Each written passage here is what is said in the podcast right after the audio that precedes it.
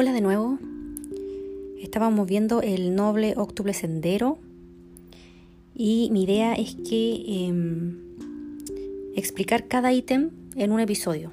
¿ya? O sea, deberían ser ocho episodios para explicar cada comportamiento eh, con ejemplos muy sencillos para que quede ultra claro.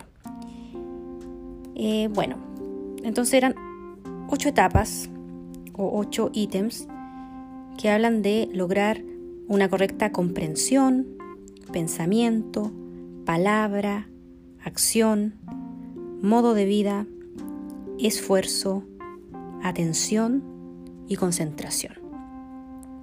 Entonces, en este capítulo vamos a ver el primero que es la comprensión o la visión correcta.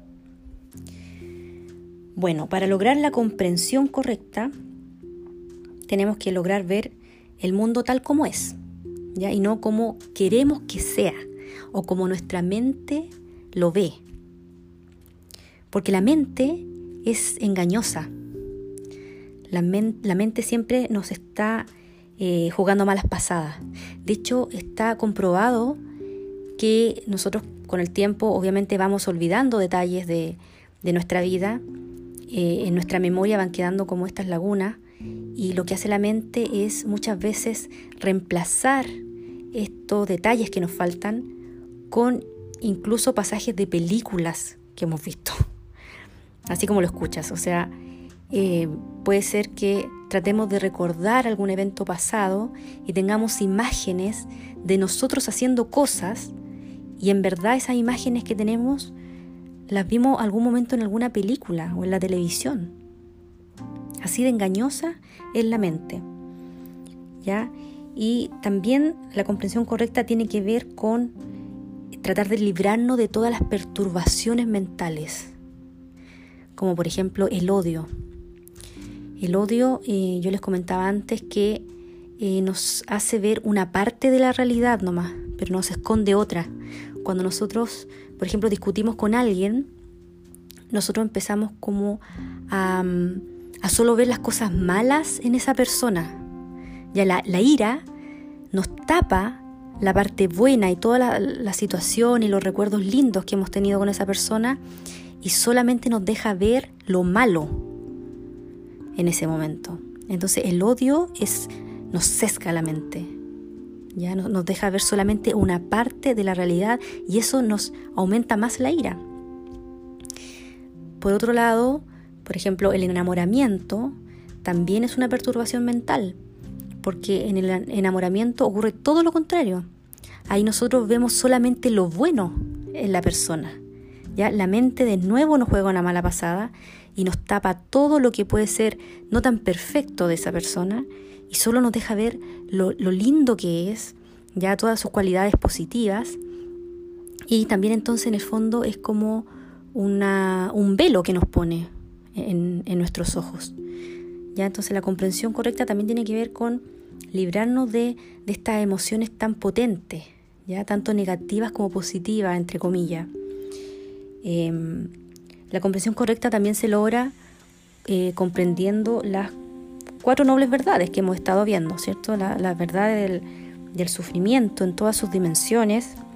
También tenemos que comprender la vacuidad, que está explicado en uno de los capítulos acá del, canal, también en la comprensión correcta tenemos que em, aceptar la impermanencia de las cosas, porque en la medida que aceptemos la impermanencia, también nos desapegamos de todo, tanto impermanencia de las cosas físicas, materiales, como de em, la impermanencia de nuestras relaciones interpersonales.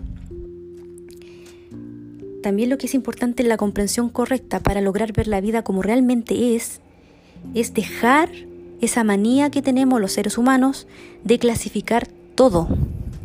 Ya a nosotros nos encanta clasificar todas las situaciones. Por ejemplo, el me gusta y el no me gusta. Que no, solamente estoy hablando de las redes sociales, sino que en la vida a nosotros siempre nos gusta em, determinar si algo me gusta o no me gusta. Pero eso no es positivo, no es bueno, porque todas las cosas que me gustan me pueden generar apego. ¿ya? Y a su vez todas las cosas que no me gustan me pueden generar odio. Y el apego y el odio son alimentos para el sufrimiento. Entonces deberíamos tratar de no tratar de identificarnos tanto con algo. Ya, por ejemplo, em, hablemos de los colores políticos. Un budista no debería tener un color político, no debería identificarse con ningún partido político, porque em, el budismo dice que lo más cercano a la perfección es el balance. Y el balance, si uno lo, mira como un péndulo, el balance no es estar estático en un lugar. El balance es moverse. En moverse, si lo, lo, vemos por el lado de la política, el balance es moverse desde la izquierda, pasar por el centro y llegar hacia la derecha. Ya, o sea, uno no podría decir que en el ámbito político el balance es, no sé, que te gusten los partidos de centro-centro, porque eso sería pensar que el péndulo está estático. Y estar estático no es balance. El balance es moverse. Eso significa que ningún partido político va a tener siempre la razón, ya que en momentos eh, la izquierda va a tener la razón, en momentos el centro va a tener la razón y en momentos la derecha va a tener la razón, porque los partidos políticos están formados por personas y las personas no son perfectas. Entonces uno como budista no debería identificarse con ningún color político. ¿Ya? Porque en ocasiones algunos van a estar en lo correcto y otras veces no. Uno no debería identificarse con ni siquiera un partido, o sea, un, equipo de fútbol. ¿ya? Uno debería no tratar de identificarse ni siquiera con la música, porque eso te pone barreras. Cuando uno se dice, ay, es que yo soy metalero, o es que no, es que yo soy romántico, tú solo te estás poniendo barreras. La mente te pone barreras para que ni siquiera vas a escuchar otro tipo de música. Y si no escuchas otro tipo de música, difícilmente te vas a poder dar cuenta de que hay canciones muy lindas en distintos estilos de música. Entonces, de eso se trata también en la comprensión correcta. Se trata de em, no identificarnos demasiado con nada ver las cosas como son, dejar de clasificar todo. También nos gusta mucho clasificar las cosas como buenas o malas. O las situaciones como hay situación de buena suerte o de mala suerte. Porque en la práctica eso tampoco es así. ¿Ya? Las cosas en la vida no son buenas ni son malas. Todo depende. Acordémonos del karma. Acordémonos de em, la ley causa-efecto cosas que aparentemente pueden ser buenas ahora, puede ser que a la larga desencadenen en cosas que no son tan buenas. Todo va a depender, todo está unido a distintos factores. Y para que quede más claro esto, esto de, que las cosas no son buenas ni malas, me gustaría leerles un cuento, un cuento chino que es muy lindo, que es la fábula del granjero y el caballo. Lo voy a leer para no equivocarme. Dice así. Un granjero tenía solo un caballo. Un día el caballo se escapó. Todos los vecinos llegaron diciendo, Lo siento tanto, esta es una muy mala noticia, debes de estar muy molesto. El hombre simplemente respondió, Ya veremos. Unos días después, su caballo volvió con 20 caballos salvajes. El hombre y su hijo metieron a los 21 caballos en el corral. Todos los vecinos llegaron diciendo, ¡Felicidades! Esta es una muy buena noticia. Debes estar muy feliz. El hombre simplemente respondió, ya veremos. Uno de los caballos salvajes golpeó al único hijo del granjero, rompiéndole sus dos piernas.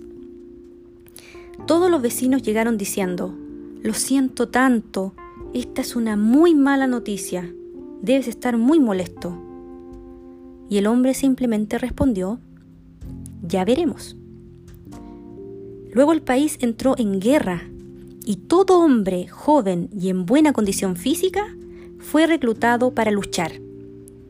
La guerra fue terrible y mató a todos los hombres jóvenes, pero el hijo del granjero se salvó, ya que sus piernas rotas evitaron que fuera reclutado.